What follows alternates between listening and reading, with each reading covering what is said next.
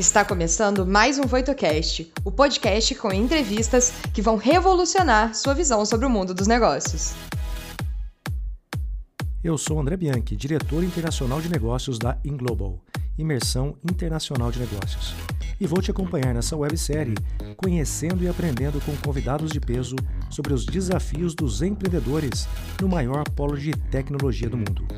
Aqui você vai entender melhor sobre empreendedorismo e o mundo dos negócios nos Estados Unidos. Seja muito bem-vindo. Oi, tudo bem? Eu sou o Gabriel, eu sou head de produtos no Grupo Voito e eu vou trazer aqui algumas perguntas do público a serem respondidas sobre o tema de hoje, bem como os principais insights do conteúdo para complementar a sua experiência como ouvinte do nosso podcast. Um abraço, até mais. E antes de começar as perguntas, eu queria chamar agora a Alessandra, ela que é uma co-founder da OneSkin.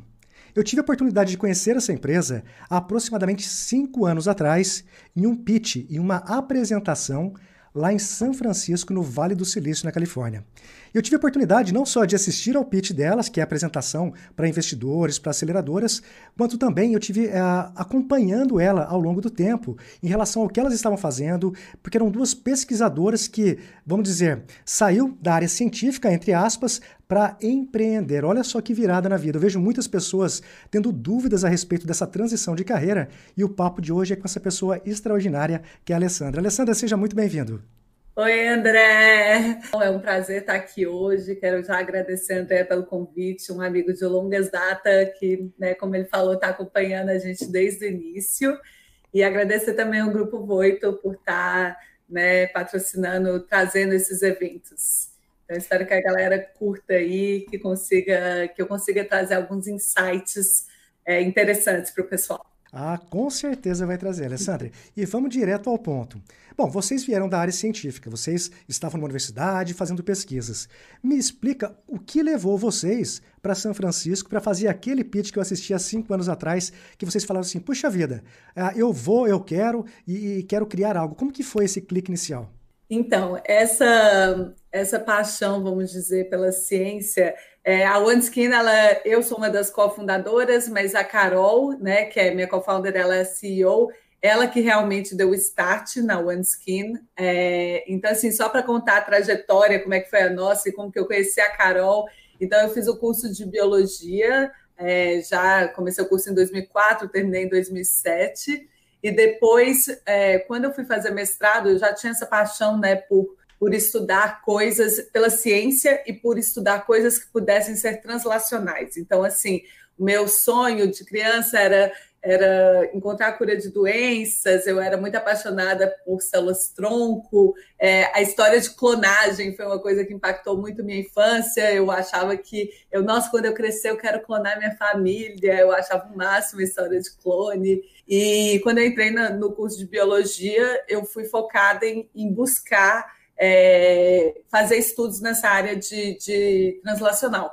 E aí foi quando eu fui para um laboratório na UFMG, do professor Alfredo Góes, e comecei a desenvolver ciência lá. E fiz meu mestrado e doutorado.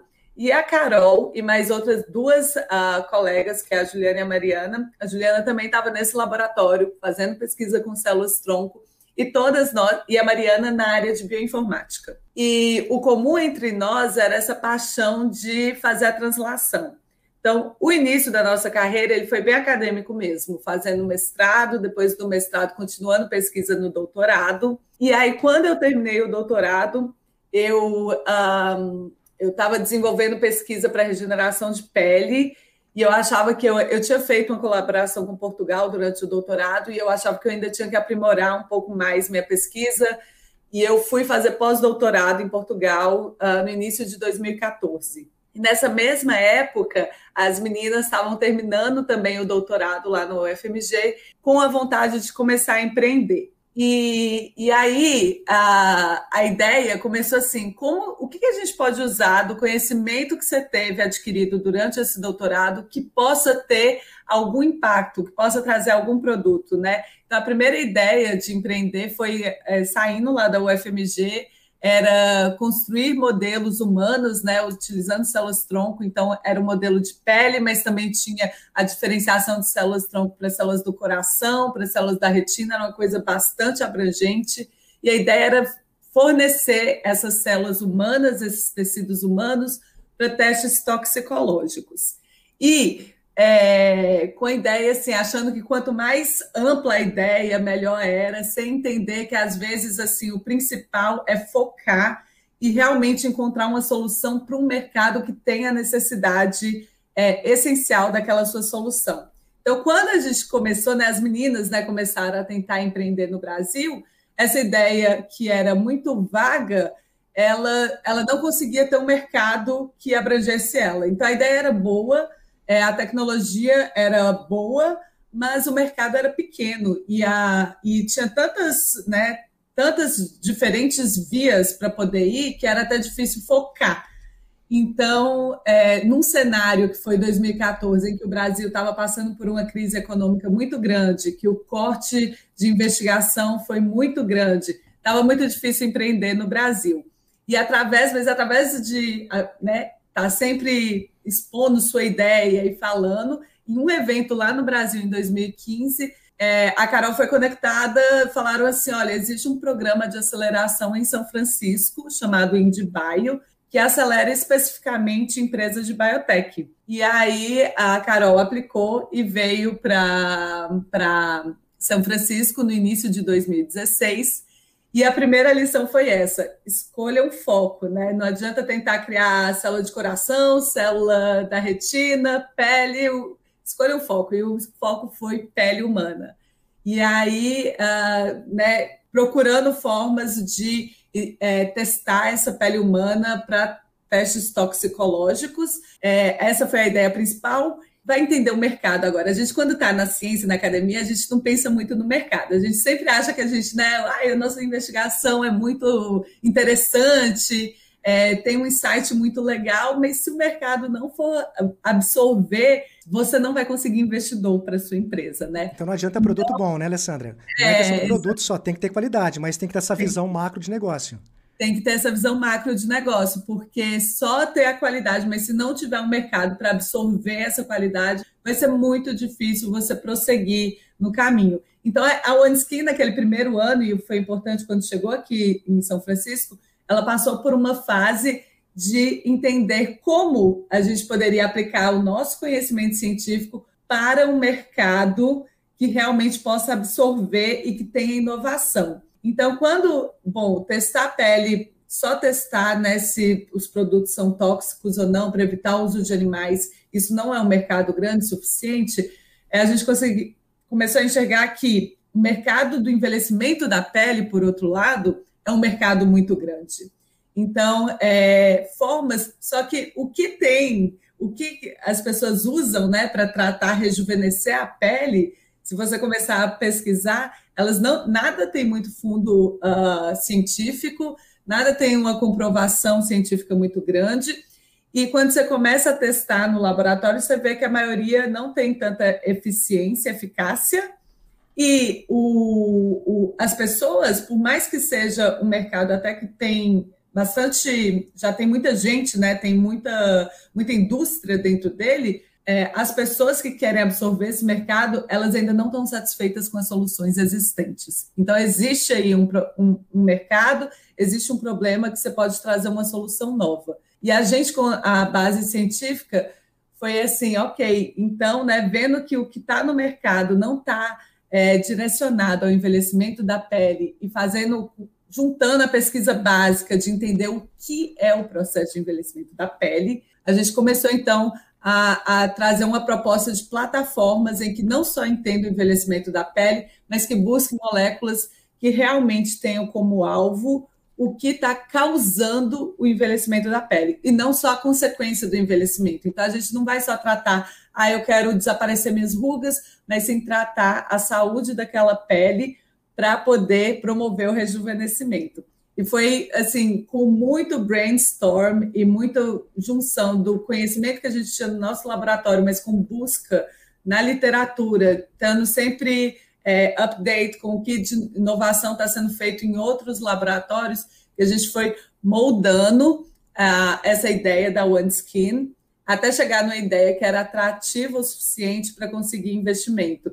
E mais ou menos quando você viu aquele pitch foi quando já, né, já tinha uns seis, sete meses que a Carol estava aqui nos Estados Unidos e a ideia estava começando a ficar é, mais interessante e após uma série de nãos que, que a gente já tinha levado aqui de que essa ideia não é boa o suficiente, não sei o que, nesse pitch tinha um concurso, a Carol ganhou melhor apresentação e abriu a porta para conhecer mais investidores e eventualmente um pouco depois é, veio um investimento e foi ali, foi nessa época que depois a Carol, é, que estava sozinha aqui nos Estados Unidos, fazendo mais essa logística de networking e criando o, o modelo de negócios da OneSkin, que ela me chamou. É, eu estava em Portugal e ela me ligou falando: Eu preciso de você para a gente desenvolver essa ciência.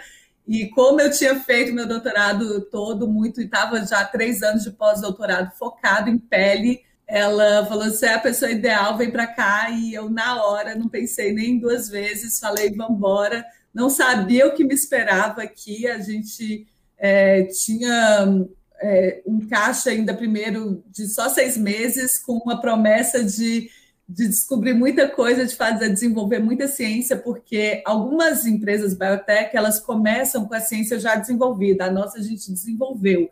Então, assim, era um risco muito grande, porque ciência você não sabe o que vai acontecer, então você tem que estar também sempre é, ligado em criar novas. Um, em estar aberto aos resultados e criar novas oportunidades dentro da empresa à medida que a ciência vai evoluindo. Não, então vocês estão percebendo que a maçã não caiu na cabeça da Carol não. ou da Alessandra em uma semana ou um mês. Eu digo isso porque eu lembro que depois que eu fui lá umas 10 vezes, elas já estavam cansadas de me ver todo mês lá em São Francisco, recebendo os grupos. E já no finalzinho, elas começaram a compreender. Bom, então elas continuaram cientistas dentro do conhecimento técnico que elas têm, junto com toda uma equipe, que elas formaram um time lá. Mas eu acho que o desafio de vocês foi realmente começar a olhar o mercado como mercado. Eu me lembro muito bem que vocês começaram a falar da escalabilidade, porque até então você não tinha um produto altamente escalável com a pele humana.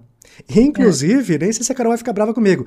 Depois de terminar aqui, vai lá no YouTube, digita André Bianchi e One Skin, ou Carol. Vai aparecer um vídeo que eu fiz com eles da IndieBio há cinco anos atrás. Ela fala, mostra os primeiros protótipos iniciais, tem muita coisa legal lá. Só que, é, Alessandra, o desafio de você então sair de, de pesquisadora ou de estar no corpo docente para, de certa forma, estar junto numa diretoria, quais foram os principais soft skills que você teve que desenvolver, os comportamentos e habilidades que você teve que falar, não, o conhecimento técnico de produto, de pesquisador eu tenho.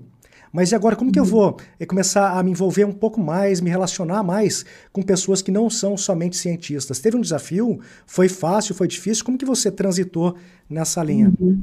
Então, o, o, o, primeiro, os primeiros anos da OneSkin, eles foram, né, como foi de desenvolvimento de ciência, então até, eu vou dizer, até o final de 2018, a gente ainda era um time 100% de cientistas. Então, a gente estava desenvolvendo realmente todas as plataformas, a gente estava começando a buscar novas moléculas, é, então acabou que, assim, durante o meu mestrado meu doutorado, é, e principalmente quando a gente faz mestrado e doutorado no Brasil, a gente tem que se virar de muitas formas, né? Porque no Brasil é, o dinheiro é escasso, então a gente tem que aprender a fazer a nossa pesquisa com dinheiro escasso.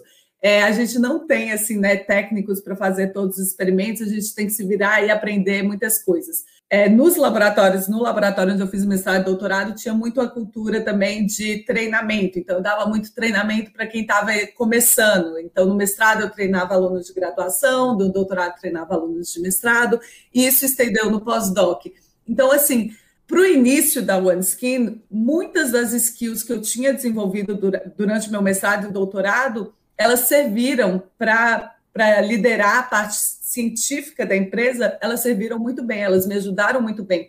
Porque quando eu cheguei aqui, eu tive que montar nosso laboratório, eu tive que desenvolver o nosso time de RD, que eram todos, uh, todas as habilidades que eu já tinha mais uh, formada, que eu já tinha, que eu estava mais habituada. A maior diferença agora eu falo que os primeiros anos não eram tão diferentes da academia. A maior diferença era em termos de ser uma pesquisa mais focada, porque quando a gente está desenvolvendo tanto doutorado ou mesmo pós-doutorado, quando a gente está na academia, a gente tem mais tempo, a gente investiga tudo. Ah, se você planeja um experimento e ele vai para um.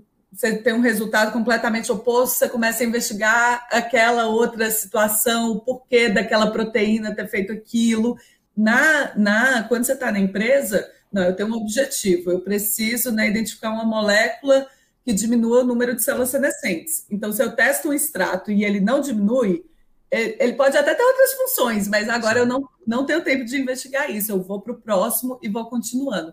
Então, assim, tiveram é, várias até soft skills que eu tinha já desenvolvido no mestrado e doutorado, que nos primeiros anos da OneSkin é, ajudaram bastante. E aí, a partir de 2019, quando a gente começou, não, 2019 a gente começou então a formular nosso, nossa nova molécula em um produto e começar os testes no meio de 2019, que nosso time começou a diversificar um pouco mais. Começou a entrar pessoas que for, fossem relacionadas com branding, com marketing, é, com o development do nosso website, da plataforma e-commerce, toda essa parte, aí a OneSkin começou a deixar de ser aquele núcleo só, éramos todos cientistas e começamos a ter pessoas de outras áreas. Tem um desafio da comunicação quando a gente é uma empresa de ciência e quer vir para o público, esse é um desafio muito grande, é como transformar todo esse nosso conhecimento técnico científico em uma coisa simples. E aí trabalhar com as pessoas que são de outras áreas que não entendem a ciência, você tem que desenvolver um pouco, ter um pouco dessa relação de, de comunicação, de como se expressar, de como lidar com o time, mas, de certa forma, foi um pouco natural aqui dentro da OneSkin. Você falando agora, as pessoas podem achar que é um pouco fácil, mas não é, né, Alessandra? Porque, primeiro, você está em outro país, numa outra cultura. Então, é, realmente são N desafios. Mas já tem pergunta aqui rolando. No caso da sua empresa, como foi esse processo para conseguir a incubadora e os investimentos. Não é tão simples assim. Por exemplo, para fazer um aplicativo, um jovem vai numa Starbucks da vida, abre um notebook, coda e está pronto.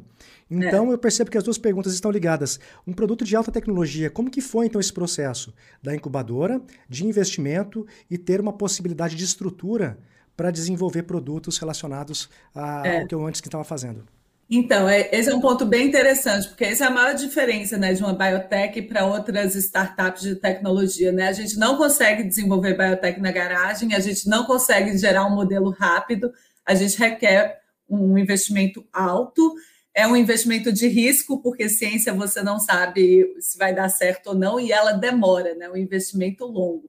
Então, um, um dos grandes desafios da biotech é justamente esse primeiro start, é você conseguir esse primeiro é, investimento para te dar condições de desenvolver essa ciência. No nosso caso, então, é, foi através do programa de aceleração da Indibio, que era um programa de quatro meses que te dava um pré-seed, um investimento inicial, é, e te dava, além das mentorias, um espaço de laboratório. Então, é, com com o direcionamento da Indibio, com a ajuda em, em termos de conseguir moldar o, o business model, o modelo de negócios, e ao mesmo tempo ter um pouco de caixa para começar a pesquisa, aí você tem que focar. Eu preciso desenvolver aqui os resultados chaves para começar a falar com investidores, e mesmo porque assim, quando você está começando, é, algumas pessoas elas podem sair da academia já com uh, a ideia bem desenvolvida, porque durante o doutorado elas já fizeram essa pesquisa toda, né? Então elas já saem do doutorado é, para aplicar essa pesquisa na, na, empresa. Mas muitas vezes, como foi o nosso caso, não, a gente usou a expertise do mestrado e doutorado, mas começamos a desenvolver a ciência de novo. Então, é, ter esse primeiro financiamento com a Indibio, em que tinha um laboratório, que a gente conseguiu fazer algumas provas de conceito no laboratório, é, com mentorias, moldar o plano de negócio, foi como a gente conseguiu ir abrindo a rede, falando com muitos investidores, recebendo muitos nãos no início, muitos nãos. Eu acho que né, é o que a gente aprende a não desistir mesmo, porque o não é garantido, né? Então, depois era de fácil, vários... então não é fácil assim, Alessandra não é foi fácil. lá, ganharam o um prêmio e já conseguiram? Simples não, assim? Não, não, não é assim. E aí uh, é, é falando com dezenas de investidores e a cada investidor você recebe o feedback. Não se apegue ao lado negativo do feedback, não leve para o lado pessoal, aprenda o que você puder aprender desses feedbacks para melhorar. Alguns feedbacks você simplesmente é, não, tem, não tem como fazer, melhora, vai para o próximo investidor e uma hora você chega em alguém que, que, que vai dar. Eu falo que no início, assim, tem até um quesito sorte naquele primeiro investidor, porque realmente muitas vezes você tem que se conectar com o investidor e, e depois que ele te dá a chance, aí vem os outros desafios, né? Porque agora você tem investimento, aí você tem que buscar um espaço de laboratório, e aqui nos Estados Unidos a gente encontrou que tem muitos, né, uma diferença, uma facilidade um pouco aqui, é que tem esses espaços de coworking para biotech. Então, eu não preciso investir tudo em comprar e montar meu laboratório, eu alugo o espaço do laboratório. E isso facilitou. E, o que facilitou para a gente, assim, nesses primeiros dois anos também, estando aqui nos Estados Unidos, é que aqui a gente consegue fazer a ciência de uma forma muito mais acelerada pode parecer banal assim, mas os reagentes que a gente usa durante a pesquisa, no Brasil muitas vezes eles demoram meses assim para você conseguir um reagente para fazer um teste. Aqui eu consigo o reagente da noite para o dia. Eu encomendo, aí eu já faço o meu teste e os testes são sempre muito é, direcionados. Não deu certo, semana que vem eu já mudo de abordagem, já faço de novo. Então tem uma facilidade de estar desenvolvendo isso aqui por pela ciência andar mais rápido. Então, dois anos completamente focados na ciência aqui, a gente desenvolveu, é, eu não sei, não sei quantos anos, quantos doutorados cabiam naqueles dois anos de pesquisa. Então, acabou que essa foi até um dos motivos que depois que a gente fez o programa de aceleração, a gente optou por continuar com a empresa aqui nos Estados Unidos. Não, e com certeza foi uma decisão acertada. E aí já fica também outra sacada, pessoal. Eu vejo que no Brasil, sim, é fato. As faculdades, universidades, centros de pesquisas têm um recurso totalmente limitado. E aí o que a OneSkin fez? Simplesmente procurou um local que poderia encontrar algumas facilidades. Então, eu vejo que muitas vezes a gente acaba terceirizando os problemas que já existem, estão aí e não toma uma decisão para poder achar. Mas olha, tem muitas perguntas aqui, Alessandra, relacionadas a como identificar se o produto é uma necessidade do mercado. E é legal essa pergunta, pegando um gancho com o que você falou duas vezes, lá no início e agora de pouco, sobre a questão do foco. Porque quando você tem uma ideia, você desenvolve uma tecnologia, você está focado. Você aprende a ter esse foco. Aí, de repente, você tem que pivotar. Você tem que testar isso no mercado. E nem sempre a coisa funciona como vocês gostariam. Como uhum. que é essa transição do foco versus flexibilidade de adaptação com essas perguntas que estão surgindo sobre encontrar um produto que tenha fit no mercado? É, então, assim, encontrar o fit no mercado é realmente assim, correr atrás e, e começar a falar com quem com quem vai consumir esse produto, né? Você vai procurando assim. Então, no início, quando a gente estava direcionado a, a, testes toxicológicos, a gente conversou com uma série de empresas que é, produzem produtos para entender você você utilizaria esse produto? Você tem essa dor? Você precisa disso? Então, é, para encontrar o seu fit de mercado, para encontrar se o mercado existe, é realmente correndo atrás de quem seria o seu consumidor e perguntando e tentando ah, mostrar que existe interesse. E isso, inclusive, é uma abordagem utilizada, às vezes, até para mostrar para os investidores que você tem interesse. Então, muitas vezes você pega cartas de intenção com um possível futuro consumidor, ou seja, é, com uma empresa, no nosso caso, que a gente estava tentando desenvolver uma molécula para rejuvenescimento de pele. A gente conversou com algumas empresas, e às vezes empresas grandes, e que falam: não, eu teria sim interesse, uma carta de intenção de uma empresa que fala que eu teria interesse de uh, adquirir esse produto ou essa solução. Isso vai te mostrando um pouco. Uh, do mercado existente. Então, você realmente entender, se você for dire direto para o consumidor, você pode fazer pesquisas com consumidores. Se o seu produto é para empresas, você pode conversar com potenciais empresas que fariam uso desse produto para entender se realmente existe essa necessidade ou se você está tendo uma ideia as empresas queriam consumir e falam: ah, não, essa ideia não é, não, não preciso, que foi a nossa primeira ideia que era só a pele para toxicológico. A gente conversou com várias empresas e viu que ah, a gente faz isso in-house, a gente não precisa desse tipo de solução. E o que a gente mantém é muito importante isso também. Então, assim, é, a gente manteve o foco, que era na pele, né? Porque antes a gente podia diversificar para outros tecidos e tudo mais. Mas depois que você escolhe o foco e está fazendo a pesquisa, é sempre uma boa estratégia você ir criando, você ir se flexibilizando. Então, assim, a gente não tinha um produto há quatro anos atrás. Mas a gente começou a desenvolver uma plataforma para envelhecimento de pele, a gente começou a desenvolver um algoritmo para medir a idade biológica da pele, a gente montou uma plataforma para poder fazer screening de novas moléculas. Então, mesmo se a gente não chegasse no produto, a gente já tinha três plataformas que não era o nosso foco no momento em fornecê-las como serviço, mas que a gente via que tinha interesse de serviços nessas plataformas, mas a gente foi mantendo focado. Caso a gente não conseguisse encontrar é, uma molécula nova, que a gente acabou conseguindo encontrar, a gente tinha opções. Então, é sempre bom você ter opções durante o processo para você não ficar apenas confiando em um único resultado, que na ciência muitas vezes ele pode não vir. Então, essa Sim. foi uma das estratégias que a gente teve ao longo desses anos também. Perfeito, Alessandra. Como equilibrar, equilibrar a necessidade intensiva de capital que a área exige em PED com as possibilidades de funding que o mercado oferece? Então, é, essa, é, essa é uma das dificuldades, porque a biotech ela requer esse financiamento muito alto, né? Então, assim, é, no Brasil, essa foi uma das dificuldades, porque os investidores no Brasil eles ainda não estão tão acostumados a investir um capital tão alto numa empresa tão early stage. E essa é uma diferença aqui nos Estados Unidos. Aqui já existe uma mentalidade diferente.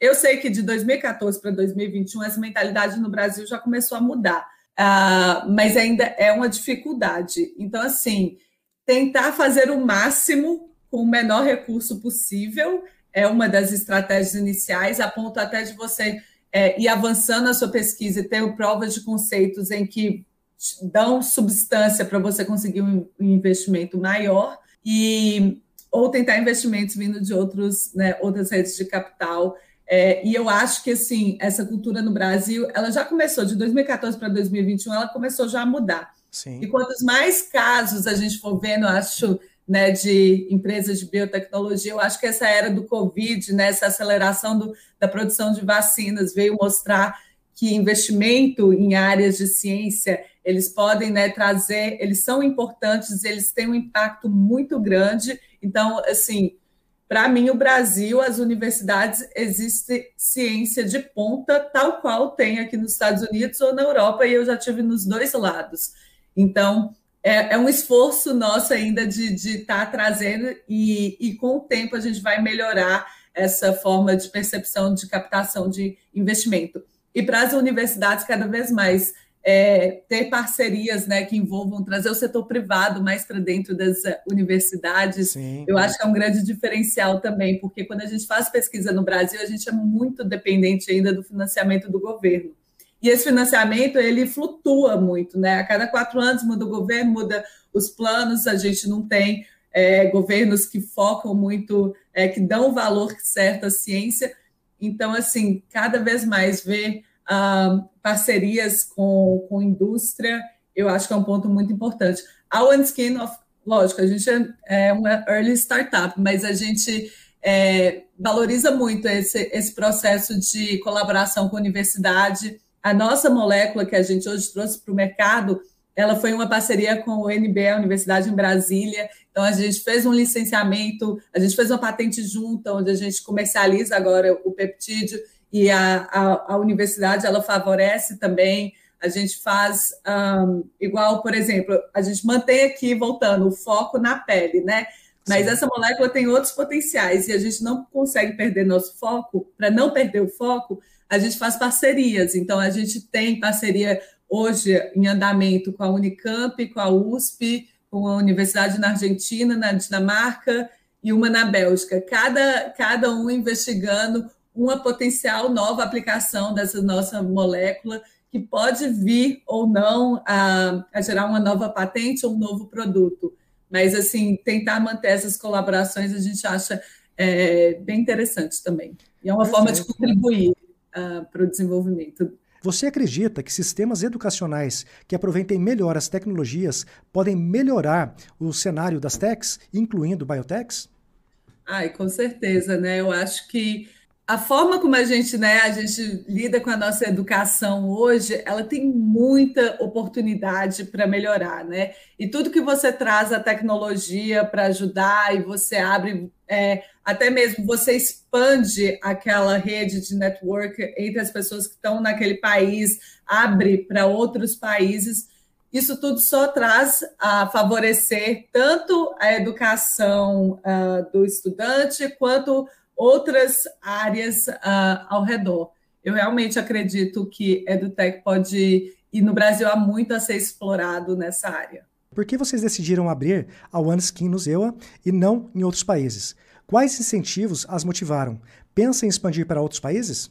Então, é, o, o que fez a gente vir para os Estados Unidos foi realmente a oportunidade de participar desse programa de aceleração que era aqui nos Estados Unidos existem, né, se o programa de aceleração uh, fosse em algum outro país, é, poderíamos ter ido para outro país, mas a verdade é que os Estados Unidos ele ainda é né, uma grande referência para empreendedorismo, então fazia muito sentido. É um, é, São Francisco, a Bay Area, é um, é um lugar de muita inovação, onde tem muito investimento. Então, se você for pensar em todas, né, em tudo que você precisa para depois conseguir né, ter o sucesso, aqui era um bom lugar. E, e por isso foi pela oportunidade. Às vezes, assim, a oportunidade surge, se agarra ela. Era que, depois que chegou aqui, a gente viu que fazia sentido continuar aqui, justamente porque aqui tinha mais investimento, a rede de network era maior e, e, tinha a possibilidade da gente fazer a ciência de forma mais rápida. E a gente decidiu ficar por esses motivos. E a Alessandra hoje, diferente da Alessandra de alguns anos atrás, é, quais foram as principais mudanças em termos de profissional e também aí de empresária? Como que você enxerga você hoje, olhando um pouco para trás em termos de negócios? Ah, eu acho que a Alessandra de hoje é menos medrosa, do que a Alessandra de antes. A Alessandra de hoje acredita mais que qualquer coisa que a gente quiser, a gente corre atrás e a gente consegue. Antes, talvez eu ainda. Eu cheguei aqui meio. Ai, não sei, tem, com, apesar de ter a coragem com receio, hoje em dia, para mim, qualquer ideia que a pessoa fala, eu encorajo. Assim, lógico, tem que ter os embasamentos, mas eu acho que o que eu aprendi é a expandir a, a mentalidade em não pensar pequeno, igual né, no início a gente pensava, ah, só desenvolver uma molécula, talvez licenciar, e de repente a gente viu que era um mercado muito maior em expandir isso para longevidade, entender envelhecimento, outras coisas, e, e talvez impactar não só os Estados Unidos, talvez expandir para outros lugares. E o que antes talvez eu ficava com receio, ai, será que é pensar muito grande? Não, hoje a Alessandra ela pensa grande, ela não tem medo de pensar grande, de correr riscos,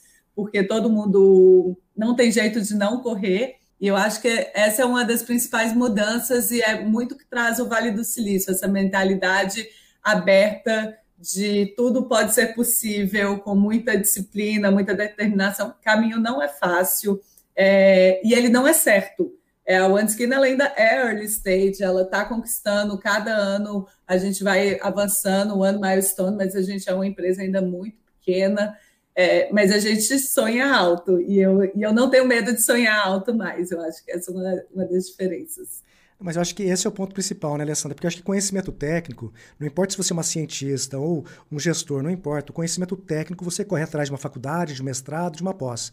Só que o que eu vejo do Vale, ela, ela tem uma essência de provocação que vai muito da, da, questão do comportamento, da forma como você pensa. Porque se você falar de uhum. negócios, Nova York também, ela é super, ela respira negócios. Porém, é. parece que o Vale tem uma pegada diferente, que ela é um pouco mais humanizada. Você percebe que isso aí acelerou algum processo da OneSkin em relação aos produtos? Você notou alguma mudança de estratégia? O que, que você percebeu com esse momento atual em relação ao OneSkin? Então, em relação ao OneSkin, a, a pandemia ela veio num momento que acabou que não, uh, não trouxe grande, não trouxe impactos negativos assim para a gente, porque a gente estava numa fase é, que a ciência tinha sido muito desenvolvida e a gente estava fazendo a produção para lançar o produto e investindo em marketing que eram áreas que funcionam muito bem nesse meio, uh, nesse novo normal, né, que é muito virtual e tudo mais. A gente viu que né, teve, por um lado, que ajudou, teve uma valorização do cientista e da ciência. Então, isso foi muito positivo para a gente, porque É, foi um ano que a gente viu a importância é, de se desenvolver ciência e o quanto ela pode impactar a saúde e a vida das pessoas.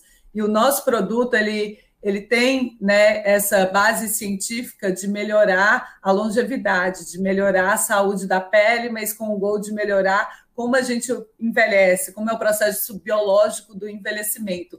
Então, eu acho que é, foi um momento que trouxe esses temas uh, de saúde, de ciência à tona e que, de certa forma, é, ajudou a OneSkin a trazer a mensagem da OneSkin que estava bem bem uh, indo de acordo com, com, com todas essas novas ideias que vieram com, com o Covid e com a pandemia.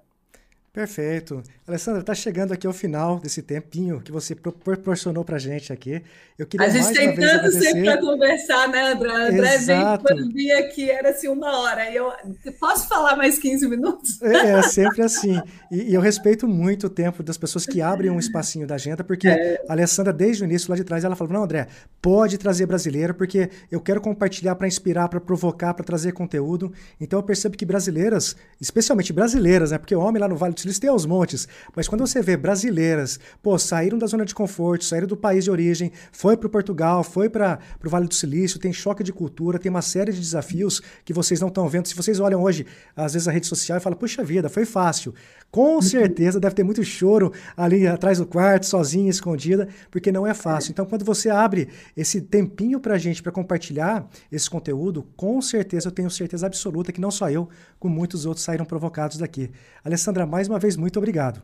Tá joia? Eu que agradeço, André. Eu que agradeço e sempre conta comigo, como bem contado. A gente agradece muito seu apoio. Eu que agradeço. Mas, pessoal, Bárbara, Alessandra, então ficará até a próxima, a gente conversa mais lá para frente, mas eu fico com o pessoal aqui. É, eu quero chamar a Bárbara agora para a gente trazer alguns insights, algumas novidades, alguns lembretes. Bárbara, cadê você, Bárbara?